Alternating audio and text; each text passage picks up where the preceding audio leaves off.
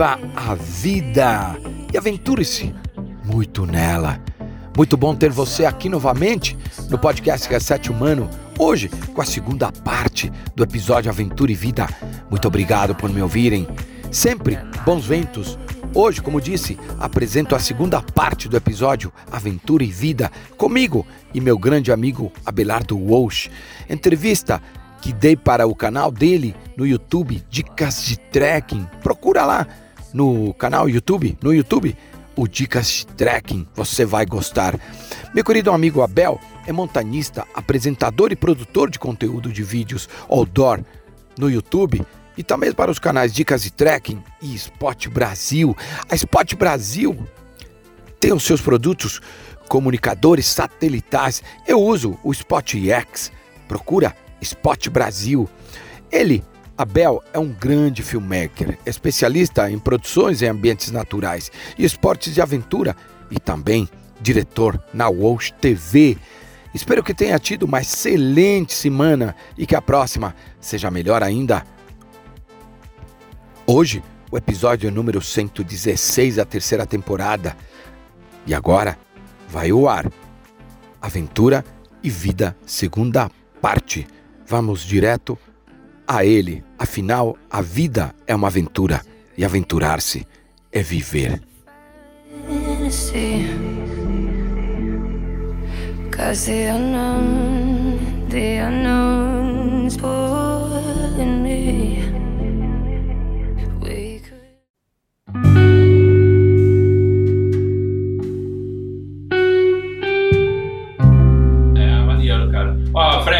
Tem uma pergunta aqui do Lucas, Lucas Teixeira, Luquinhas, meu super camarada. Lucas, lá, Lucas. Ele, ele, ele, se formou, ele se formou comigo no, no CBM, lá do Legal. curso de escalada lá do, do SEB. E é um super guia de montanha. E engraçado que ele, ele era professor de inglês, largou tudo para ser guia de montanha. É, mas Acredito, é uma linda história dele. E um cara, escala Legal. muito, escala sétimo grau, cara tá voando na escalada. Ele tem uma pergunta. É, Vamos lá. Fala, Belardo e Fred. Obrigado pela oportunidade de estar assistindo este bate-papo de primeira. Queria saber do Fred onde você busca este conhecimento que você transborda e que motiva a busca. Bom, Lucas, obrigado pela pergunta, pelas palavras aí, pelo carinho, pelo respeito. Já é mútuo, né? Eu diria que a tua história é inspiradora, né? Eu falo sempre para que guias, né? Guias são pessoas especiais, né? Por quê? Porque a gente consegue ajudar as pessoas a, a materializar um sonho, né? E eu diria que a história do Lucas, né? Professor de inglês, né? Imagina que história bonita. Na verdade, a gente tem aptidão para muita coisa, né? É que como a gente vive no sistema, é, é, e eu chamo de bolha urbano, a gente acaba sendo engolido um pouco, mas a gente consegue resgatar e virar a mesa. Né? Eu comento isso no meu livro, inclusive, um livro que estou escrevendo agora. É, virar a mesa faz parte da vida. Não é nenhum atributo especial, não tem fórmula. É a atitude, é querer. E você teve isso, né, Lucas? Belo exemplo. Olha, voltando à sua pergunta, eu acho que assim, não dá para isolar um montanista do do ser humano, né? Porque montanista é o próprio ser humano. E o ser humano o que que é? Ele é movido pelos mesmos motivos que movem as pessoas do planeta. E que são médicos, são professores, são, sei lá, trabalham no interior, trabalham no campo, trabalham, não importa onde trabalha e qual a função. Somos iguais. Então a gente tem os mesmos sonhos. Eu sou muito curioso, eu gosto muito de ler, li muito livro, gosto muito dos atributos ligados ao ser humano, né? Então, assim, eu procuro muito música, procuro muito leitura, acompanho o planeta cotidianamente, sou viciado em música. Até antigamente eu não achava que era tão ativo assim, sabia? Eu achava que era meio normal, mas hoje eu consigo entender que eu acho que eu, eu sou mais ativo do que eu imaginava, né? Mas aí tem um pouquinho de DNA que a minha mãe também 73 anos e ela, outro dia ela estava falando a situação econômica e política americana e brasileira. Pra você ter uma ideia, 73 anos, você fala, pô, 73, pô. E se bobear, anda, anda 10 quilômetros todo dia. Então, assim, quanto mais a gente tiver a mente ativa e conectada em conhecimento, né? E conhecimento é cultura, né? E cultura, conhecimento é, é poder, é força, fundamental, né? Eu gosto, gosto muito de ler, viu, Lucas? Eu gosto muito de entender, de procurar, de entender o ser humano, entendeu muito. Nessa, nesse isolamento, eu tenho assistido, para você ter uma ideia, diversos documentários, documentários assim que de tudo, da origem do homem até o Império Otomano, para você ter uma ideia. Outro dia fui, fui ver o documentário da Segunda Guerra Mundial. E aí para diante, né? Então, acho que se manter ativo, né? Ativo os neurônios, aí eles não vão morrendo. Eu diria que são viciados por conhecimento. Ô, ô Fred, lembrei de um, papo, um bate-papo que a gente teve, é, e aí eu achei super interessante que você comentou o seguinte, que um guia que não tem uma cultura, um guia de montanha que não tem uma cultura, ele é tratado hum, apenas boa. como condutor. Como condutor, assim, não boa. tem um assim, a pessoa não tem essa, essa conexão com, com, com o guia, né? É só um prestador de serviço. É, cê, aliás, você tocou num ponto muito legal. Assim, quando você vira guia, né? E a palavra é. Por que, que é guia? Na verdade, você vai direcionar alguém, mas você é muito mais que um guia. Por quê? Porque você faz um trabalho de gestor, você, você acaba gestionando, né? administrando conflitos em um grupo, o, o, o mental das pessoas, né? É, o respeito, você multiplica valores do lugar para as pessoas, né? Você ouve muito, você acaba quase que virando um psicólogo. E se você não tem um preparo cultural, ou seja, por exemplo, essas pessoas, eu viajo com algumas pessoas que conversam muito política comigo, falam de economia, falam de música, falam de história do planeta e tudo mais. Se você não tem esse nível cultural, né, fica difícil você não interagir com esse grupo, né? Eu diria assim, isso também está intimamente ligado, Abelardo e, e, o Lucas que falou agora há pouco, a, a que ao nível ao nível profissional que você tem, o nível profissional que o mercado que você atua é. Eu diria, se tem uma dica que eu diria para os guias e de maneira geral, é, tenham sempre é, uma busca por cultura, e cultura geral, não só cultura do, do lugar. Não seja um especialista né, naquele parque só, não seja especialista só no montanhismo, aquele cara que sabe todo, data, montanha, tudo certinho. Não!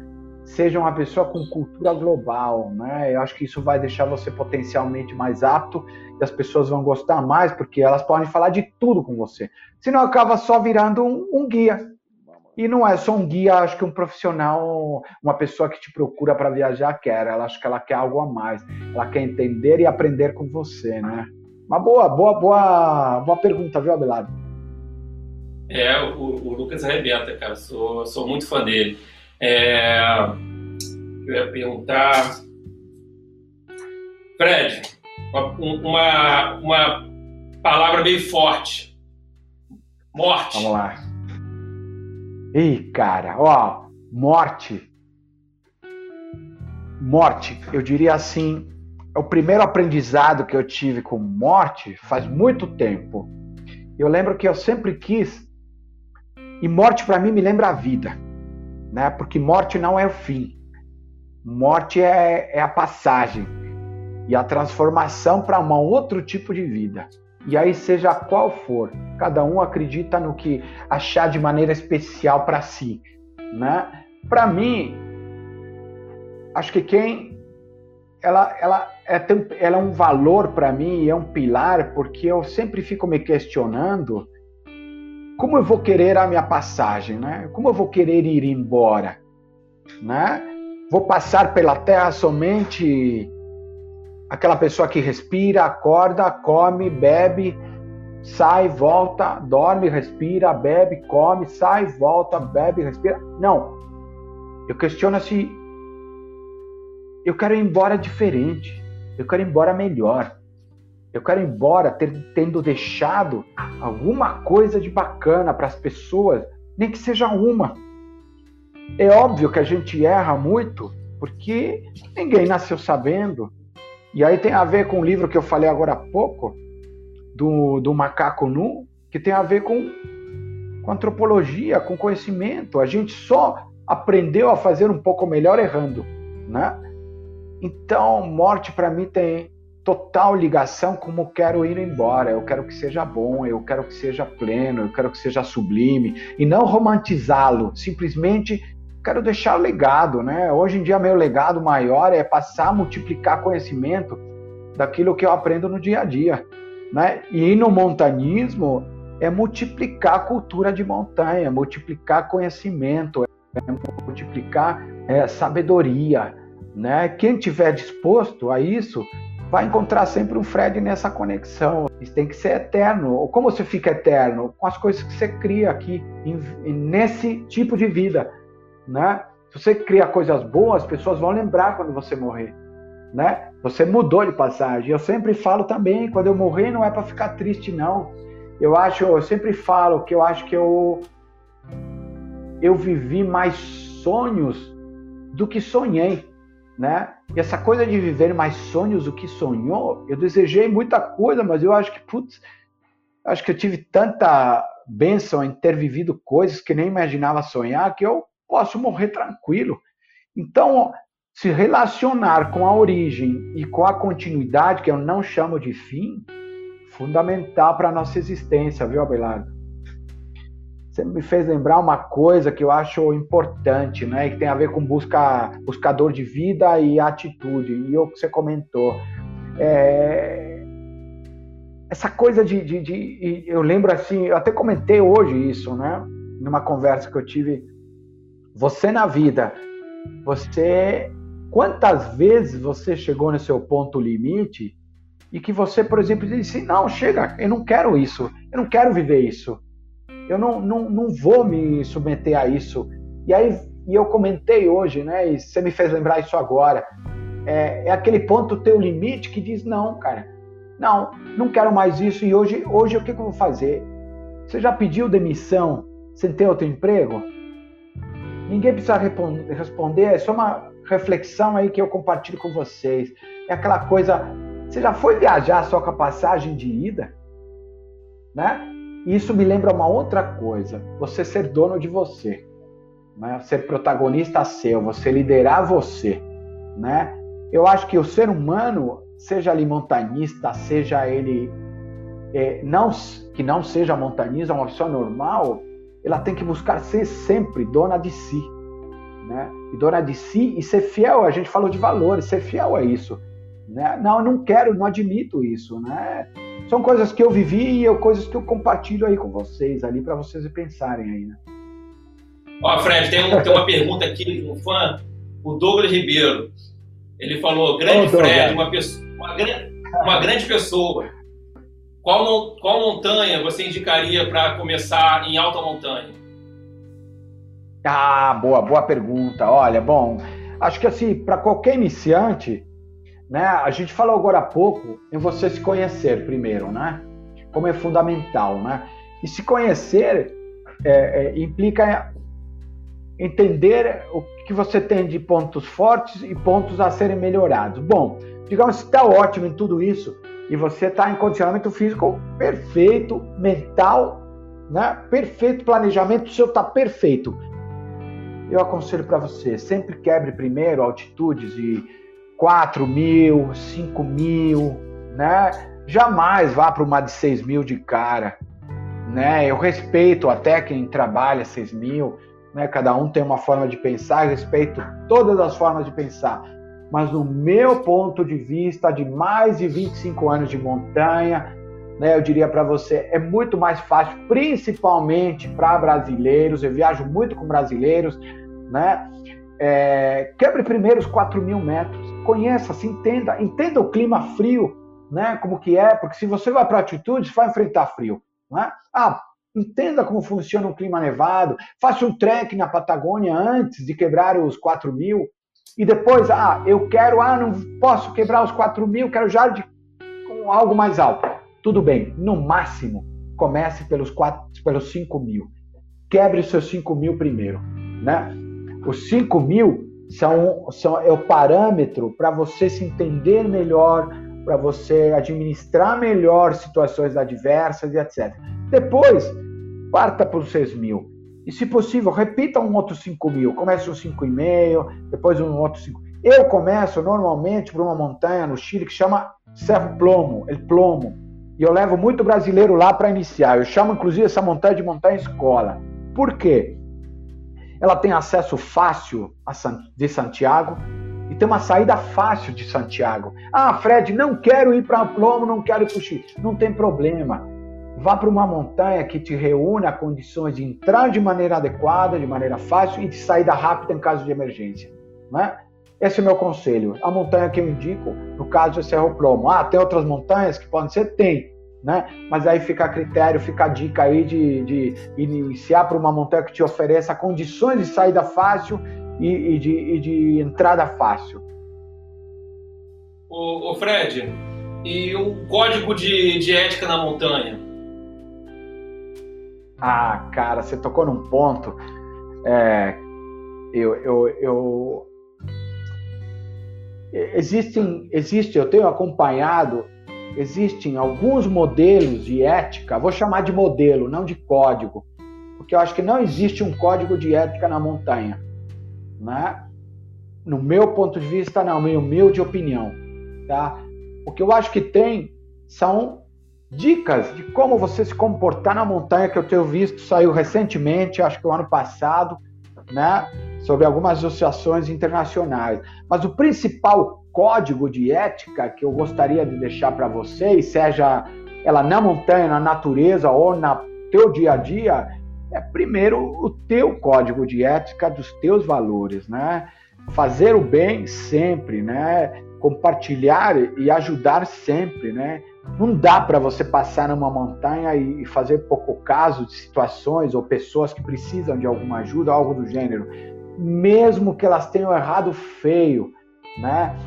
Eu diria que assim, isso me faz lembrar um, uma conversa que eu tive com um amigo meu recente do Chile, né? Teve no Everest e teve, bom, a gente já teve inclusive na Concagua, a gente falava sobre isso e você você fingir que alguém não está precisando de ajuda e, e passar por ela e não ajudar, meu, muito ruim, é muito pobre, né? É muito pobre de espírito, né? Só porque o cume interessa, e essa é a expressão mais usada com iniciantes em montanha, não, só o cume é importante. Não, pessoal, a vida humana é mais importante, o ensinamento é mais importante. Eu, eu já disse cliente meu que não tinha condições de subir, ele ficou muito bravo comigo e ele não tinha condições de subir. Ele não viajou mais comigo, mas depois, anos depois, me procurou pedindo desculpas. Ele entendeu.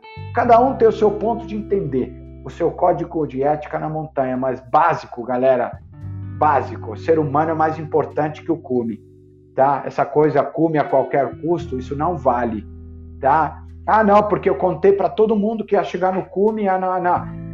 Eu diria mais ainda, se você me permite, existem eu consigo separar dois tipos de montanhistas, né? O espirituoso e o cara que nem sei qual a nomenclatura ideal, mas talvez aquele que busca mais diversificar uma conquista, sem valorizar algumas coisas que, que nesse, nessa conquista te levam, né? Eu vou te dar um exemplo. No Everest, hoje em dia, atualmente, e a gente conversava, eu levava esse papo, o montanismo se tornou mais acessível, que é uma coisa boa, não é ruim.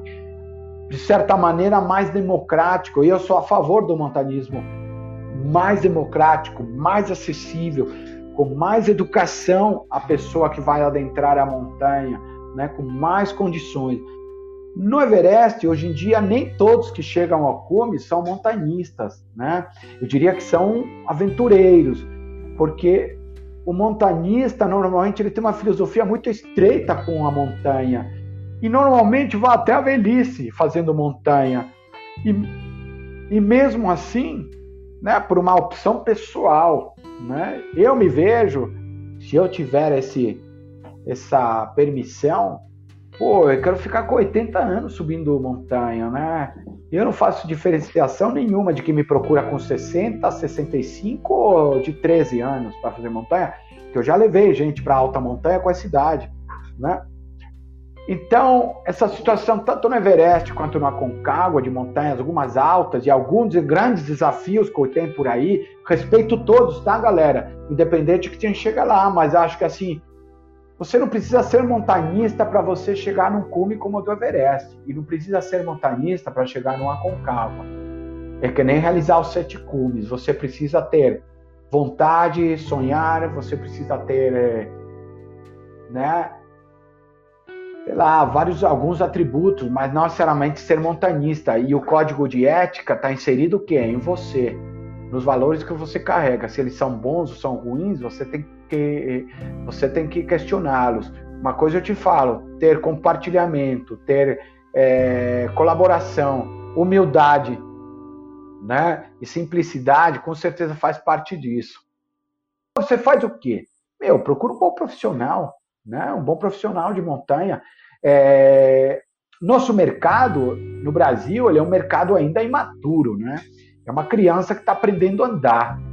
E no mercado imaturo, o, o, o termômetro crucial imediato, sabe qual que é, Belardo?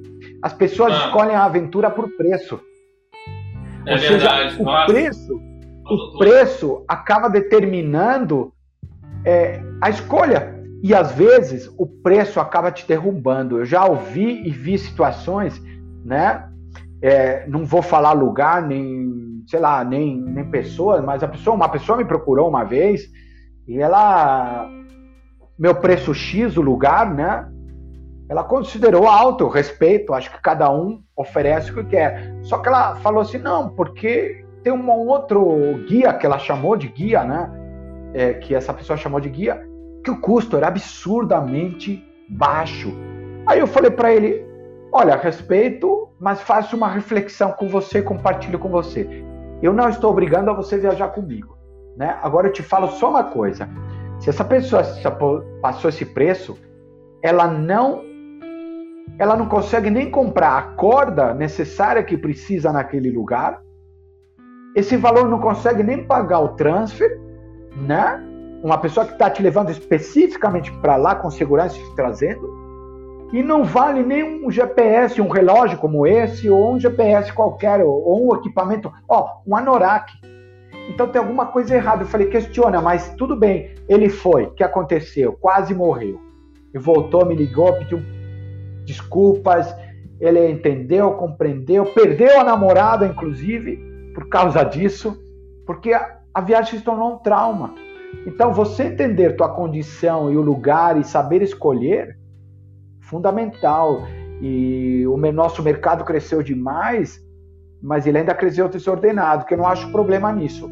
Eu acho que você que é montanhista, eu, você, Abelardo, que distribui conteúdo para gerar cultura de montanha, nós somos responsáveis para orientar, para esse mercado brasileiro ficar melhor, ficar mais maduro, né? E etc. É isso. Ó, Me estendi ó, um pouquinho, eu, desculpa. Não, eu, eu lembrei de, de um caso, eu, eu sempre, assim, antes de entrar no, no, no clube, né, no SEB, eu sempre fiz trilha sozinho, autônomo e tal. Então eu sempre vi muita barbeiragem de guia. Assim, guia que não é guia, né? Não é uma empresa, que não é credenciado. Então eu tinha maior medo de, de indicar, uma, uh, indicar algum guia. E aí, assim, a, a Trip, que é, que é parceira do canal, desde o início, aí pô, entrou em contato comigo, viu que o conteúdo era relevante, que, que eu estava puxando essa sardinha de, de consciência ambiental, de, de, tentar conscientizar os caminhantes. E aí começou a falar o que, que eles fazem. Eu falei, nossa, eu fiquei impressionado. Eles descartam os equipamentos claro. de escalado com o tempo, é, é, credencia todo mundo. Então, assim, as pessoas não conseguem enxergar esse, essa agregação de valor, né, cara? Então, eu acho que é caro, mas, sim, assim, sim. entendeu? Mas sabe por quê, Abelardo? É porque o pensamento, inclusive de quem de quem compra uma aventura, não é profissional, não é maduro, né? Porque é óbvio que você que tem equipamentos, você lida com equipamentos, tem uma manutenção. E a manutenção não cai do céu. A manutenção você tem que investir nele. Você renova suas barracas, você renova sua corda. Corda tem um tempo de uso. Mosquetão, idem, né? Cadeirinha e, e, e, e tudo mais. Assim como tudo na vida, né? Porque se o raciocínio, se você levar para a vida, né? E aí puxando esse lado, Pô, você não tem um carro, você não precisa de manutenção do carro? Precisa. Uma máquina de lavar na tua casa, um micro-ondas, um telefone celular, você não troca a cada certo tempo? Por que, que você troca? É a mesma coisa na montanha. Né? A coisa lá. Mas isso é o que eu falo. Isso é maturidade, isso é pensamento. Um consumidor maduro de aventura, ele tem noção disso. E ele escolhe melhor, inclusive, a sua viagem, escolhe melhor quem vai levá-lo. E se ganhou autonomia e tem autonomia, vai saber fazer melhor, vai estar bem equipado, porque aprendeu, né? Mas é isso aí, tá certíssimo. É, bacana. Ó, Fred, tem um comentário irado aqui do Felipe Torres, que é um, é um grande camarada é, lá do clube também. Já fiz muita trilha com ele. E ele agora ele se mudou do Rio, foi para Volta Redonda, voltou agora para o Rio, então marcar uma trilha, Felipe. Ó, ele falou o seguinte: fala Bel, não conheci o Fred, como parece com com a, Nazi, vocalista da, da, com a Nazi do vocalista da banda Ira. Ô Nazi. Ah, eu Nazi. sei, já me falaram, já, já, já falaram. Brincadeiras à parte, já deu para perceber que o sujeito é extraordinário. Parabéns pela primeira live. Felipe, obrigado, obrigado. pela. Obrigado aí por estar tá assistindo a gente. Ó, quase duas horas de live. É, o papo é bom, Fred, né, meu? A gente não sente papo, É, o papo cara. flui, cara. O papo flui, cara. Ó, Fred, vamos falar sobre cultura de vamos montanha lá. no Brasil, cara. Cara, a gente, a gente tem pouquíssima cultura de montanha no Brasil, né? Eu acho que isso se deve porque porque no passado o montanismo era feito por um grupo restrito, né? um grupo restrito. E eu acho que eu vou te falar uma coisa na minha compreensão pessoal. O que ajudou muito a, ao crescimento por procura no montanismo foi o ecoturismo, né? Que é aquele turismo mais simples, mais compacto, que, que era a vivência no ambiente natural. E ali, em consequência, o trekking. E o trekking acaba te levando para a montanha. E outro, outra parcela que tem ajudado muito, o corredor de rua começa a correr nas corridas de rua e vai para o trail. Depois do trail, ele tem vindo para a montanha, né? Então, nós estamos num processo evolutivo de ganhar cultura de montanha. Quem faz a cultura de montanha? Vamos lá. Bom, primeiro, né? É, Primeira live pessoas como pessoas como dica de trekking, né? No caso, Valeu, você obrigado. é um gerador de conteúdo, um gerador de conteúdo, você é um, um, um, você é montanista, os montanistas conhecidos, né? E aí eu acho que é os montanistas mais recentes, né? Eu incluo o Max, incluo o Pedro, Hawk, inclua, essa galera nova, essa galera da faixa dos 45, 30, ela já está vindo com essa coisa. Não, eu preciso passar para frente isso. Por quê? Né? É, é, leitura de, de, de, de, montanha, filmes de montanha. É, infelizmente, nós temos muito poucos no Brasil. Né? Me fala um filme de montanha brasileiro. Eu lembro de um, que eu usava como treinamento quando eu era diretor de uma multinacional, que era o Extremo Sul, que eu usava como exemplo de como formar uma equipe e como não formar uma boa equipe. Então, você criar de cultura, cultura de montanha, você precisa de todos esses atributos. Ó, quantas feiras de montanha nós temos no Brasil? É. Pouquíssimas. O montanhista, Abelardo, ele ele é um grande propulsor do gerador de cultura de montanha. Por quê?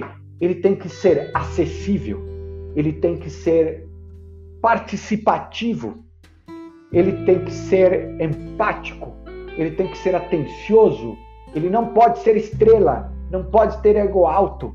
Ele tem que ser simples, tem que ser humilde, porque o mercado, quanto mais cultura de montanha tiver, mais maduro, mais espaço, mais qualidade de trabalho. As lojas de aventura que vendem equipamentos no Brasil, elas têm que ser todas unidas. Todas. Digo mais, os montanistas, todos têm que ser unidos. Todos, absolutamente todos. A diferença de um para o outro, sabe qual é? É só experiência de montanha, né? Porque a, conste, a consten, é, eu ia falar em espanhol, a estrutura corporal, física é a mesma de todos. Só muda o conhecimento e a habilidade adquirida. Então, assim, todos nós somos responsáveis por gerar conteúdo de montanha para criar uma cultura, né? Então, eu, eu sinto, às vezes, falta de produtor de conteúdo é, com essa pegada, entendeu? Que eu já vi gente, pessoal com 100 mil inscritos no canal e fazendo trilha de chinelo e falando pro cara fazer trilha de chinelo, entendeu? Então, assim, acaba fazendo uma cultura é, errada de montanha, né? Sim. Ó, você tocou num ponto crucial. Você sabe por que você leva o capacete? Eu diria para você, é fácil, é fácil entender isso. É porque você entende qual é o seu papel naquela distribuição dessa informação, entendeu? Você é um, você é uma, você inspira, mas você é um educador. Se você é um inspirador e um educador, você não pode passar mau exemplo. E você tem que se policiar para não passar esse mau exemplo. Você tem que passar o melhor exemplo possível, né? Porque a gente é responsável por isso. Então você tem noção realmente do teu, da, da tua teu papel no mercado, né? Gerar conteúdo com qualidade, né? Não tem a ver com like.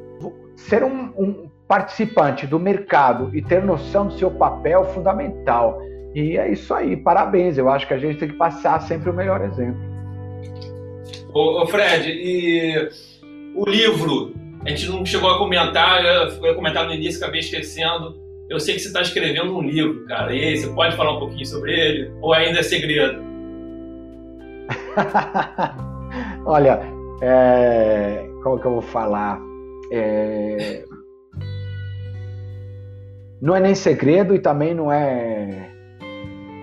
Como chama? Hum, não tenho falado muito, na verdade, né?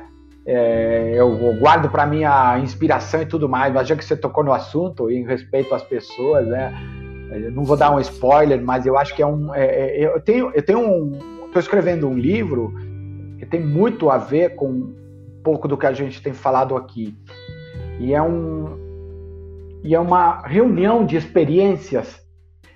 Não quero que seja um livro de relato do, do meu sucesso de montanhista do meu, nossa, como eu sou bom, como eu sou, nossa, eu sou demais, ou descrever algum momento só difícil. Olha, olha, não.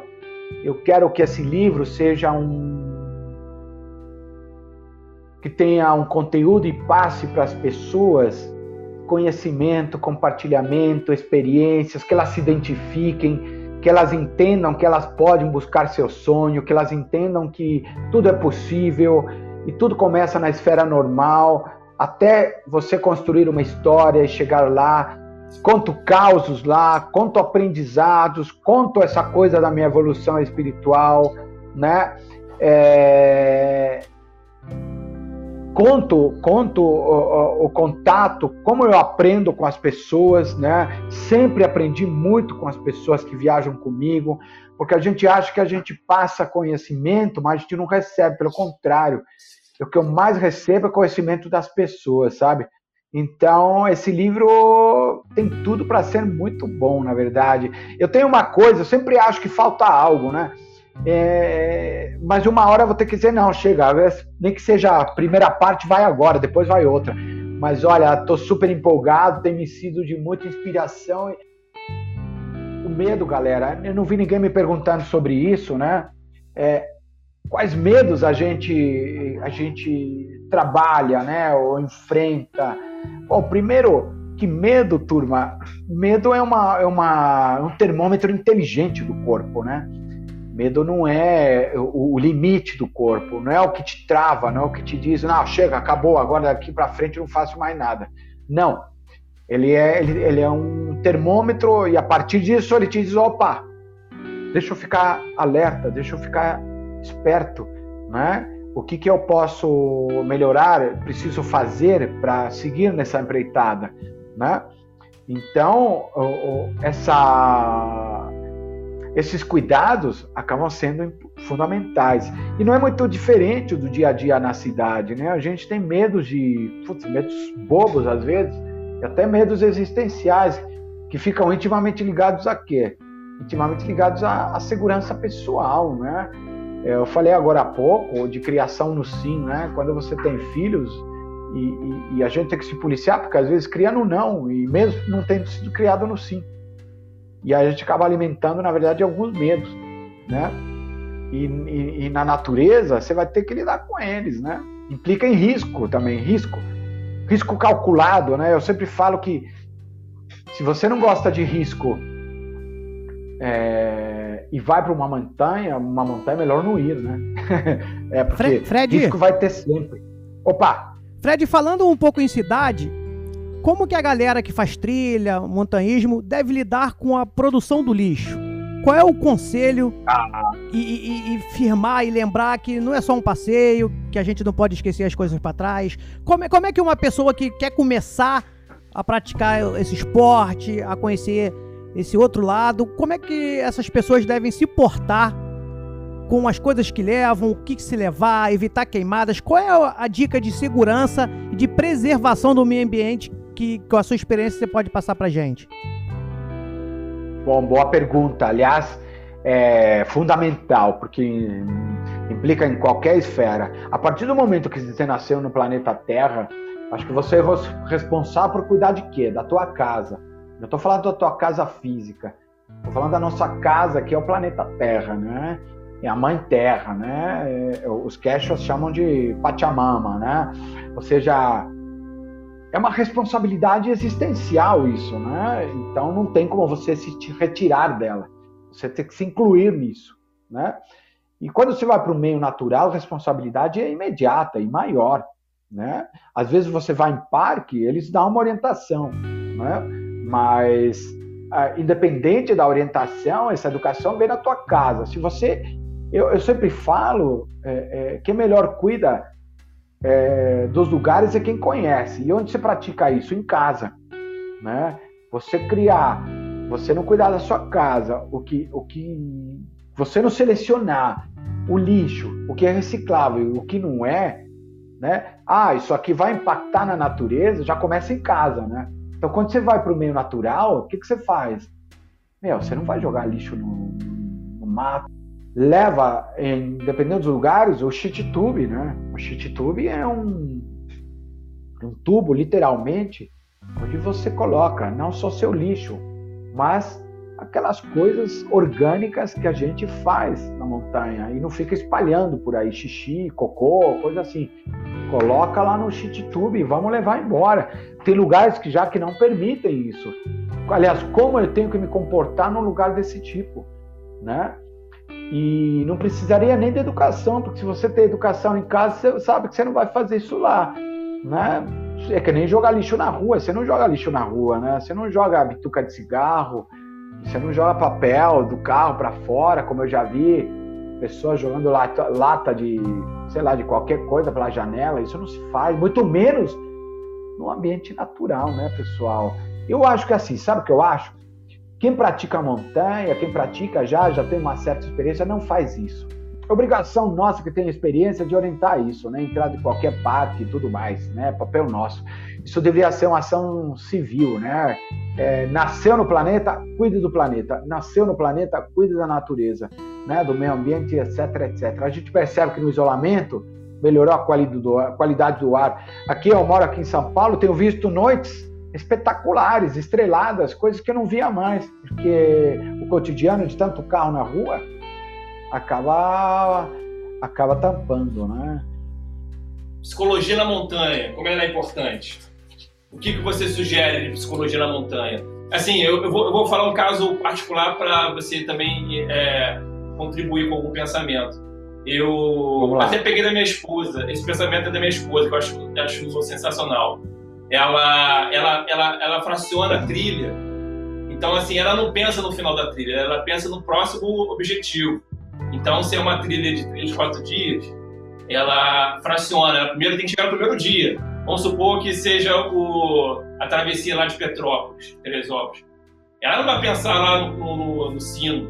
Ela pensa primeiro no, primeiro ela pensa no queijo, que é o, o primeiro mirante. Aí depois pensa na, na, na Isabeloca. E aí no, no Castelo da Sul. E aí vai. Então isso é uma psicologia de, de montanha que eu acho fundamental a pessoa ter. O que, que você sugere, que você usa no teu dia a dia para tentar chegar ao limite ali do, do, teu, do teu físico e, e mental?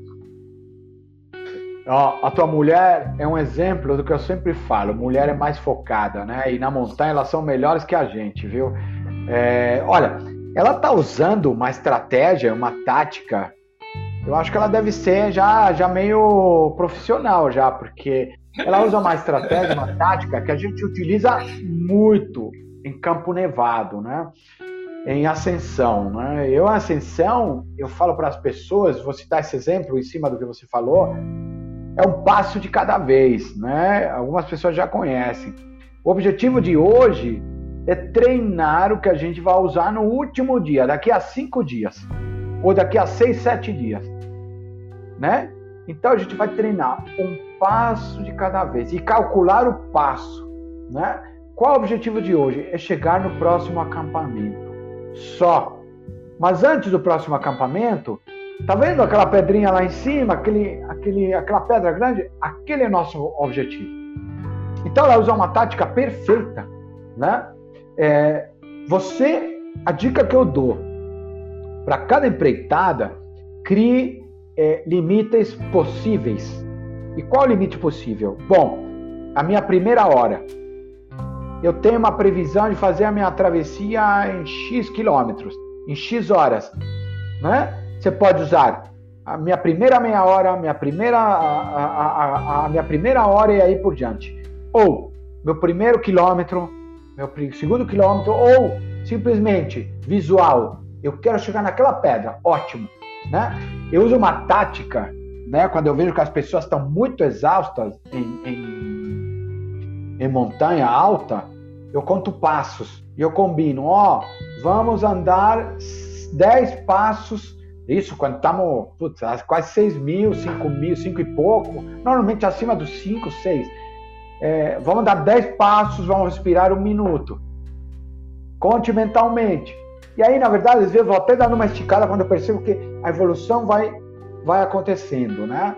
Isso eu estou te dando um exemplo prático, tá? Mas eu faço um preparo antes em casa e eu aconselho as pessoas que vão viajar comigo antes também. Faço um preparo mental. Como? Quais? Bom, eu utilizo no meu para o meu condicionamento. Tudo bem, eu já tenho uma certa experiência, já tenho, já faço isso, mas virou um hábito meu Antes de uma grande empreitada, uma grande expedição, eu assisto os filmes mais trágicos de montanha, que foi o Everest, o Touching the Void, ou histórias de amigos meus, né, que eu conheço, que eu tenho relatadas. Caiu? Tá. Então, o que, que eu faço? É, eu vou atrás desses filmes, né? Ou seja, ou algum filme, né? Tem o como chama aquele não sei se é 127 horas, se não me engano, não lembro, o rapaz que cortou a mão. Ou seja, esses filmes, você fala, pô, você, você, você só vê filme com desgraça? Não, não, eu não enxergo assim, eu enxergo que é um filme que vai me ensinar onde o cara falhou. Né? Por exemplo, o Touching the Void. Aconselho esse filme para quem não viu. Né? É, o Touching the Void é a história de dois montanistas britânicos que foram para a, para a Cordilheira Huayhuash, que fica na Cordilheira Blanca, no Peru, e subiram o Ciula Grande. Subiram um tempo recorde, né? Só que tem algumas falhas de planejamento ali, não é? Por isso que tiveram uma empreitada, que eu não vou contar o restante do filme, que aí eu aconselho a vocês assistirem, mas que é excepcional. E devido a essa falta de planejamento e tudo mais, tiveram que passar por uma experiência e um, especificamente um dos montanistas, teve que uma, passar uma experiência que eu digo que, olha, ali teve mãozinha divina, ali não teve, não teve só capacidade mental, não, né?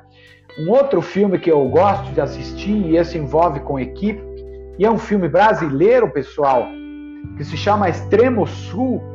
É um filme de, de, de, de um montanista que queria subir o, o, o Monte Sarmiento, né? Ele tinha o sonho de subir o Sarmiento. Quando você tem um sonho, você tem que ficar alguns pilares. E ele montou uma equipe formada por amigos. E aí, para mim, meu primeiro erro, né? Eu posso formar uma equipe com amigos? Posso. Mas o erro é que foi a expedição foi baseada e, e a equipe foi baseada e, e, e formada somente pela amizade, não pela capacidade, né, que cada um deveria ter para poder subir uma empreitada como o Sarmiento, Monte Sarmiento. E aí nessa empreitada do Monte Sarmiento, o que aconteceu?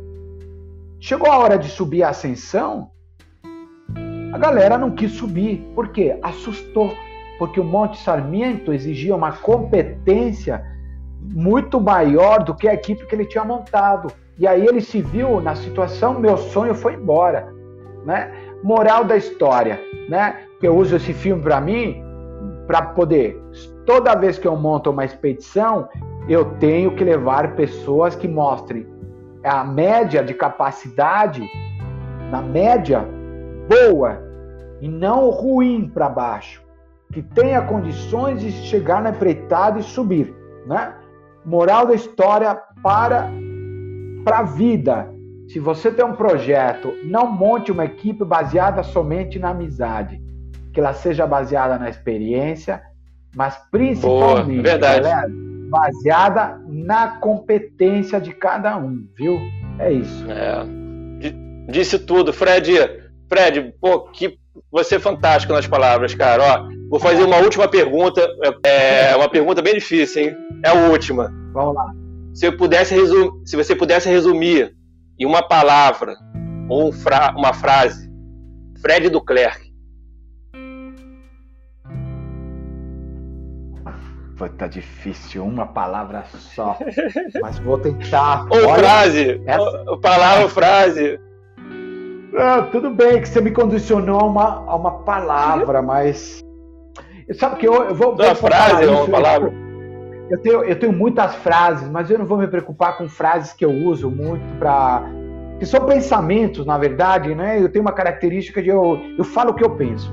Né? E a primeira coisa que me veio aqui agora, cara, eu sou apaixonado pela vida, cara.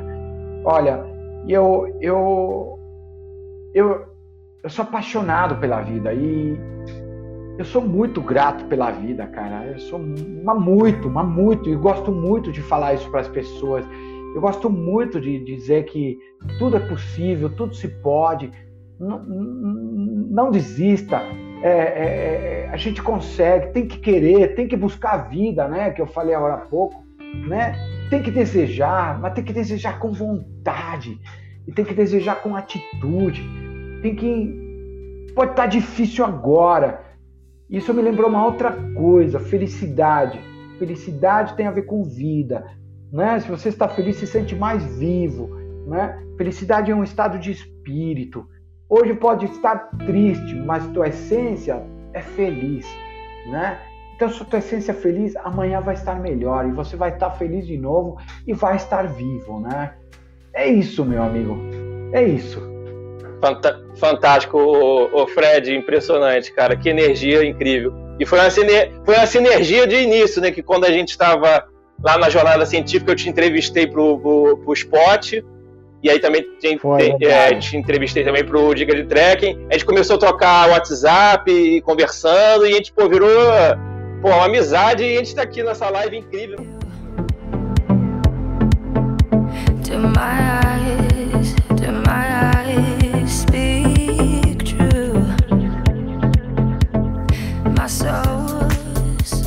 E você que acompanhou a segunda parte do episódio Aventura e Vida até agora, até o final, muito obrigado. Sim, sempre obrigado. Quem se dispõe a ouvir um conteúdo a alguém merece aplausos. Espero que tenham gostado. e também sigam nossas redes sociais, o Reset Humano no Aventure Box, Instagram, YouTube, LinkedIn e Facebook. O projeto Reset Humano tem o DNA no convívio com a natureza, na montanha e visa desenvolver o ser humano dando um reset, gerando aprendizado e conhecimento para desenvolver a sociedade, impactando de maneira positiva na natureza, em nossa casa, no planeta Terra. Desejo uma excelente semana, muita luz e bons ventos. Até o próximo episódio.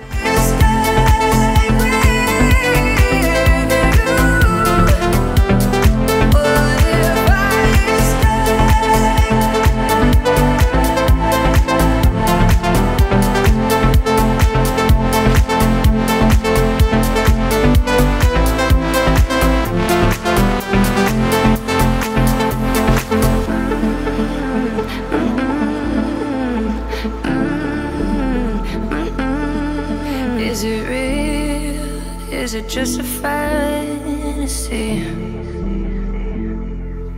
Cause the unknown.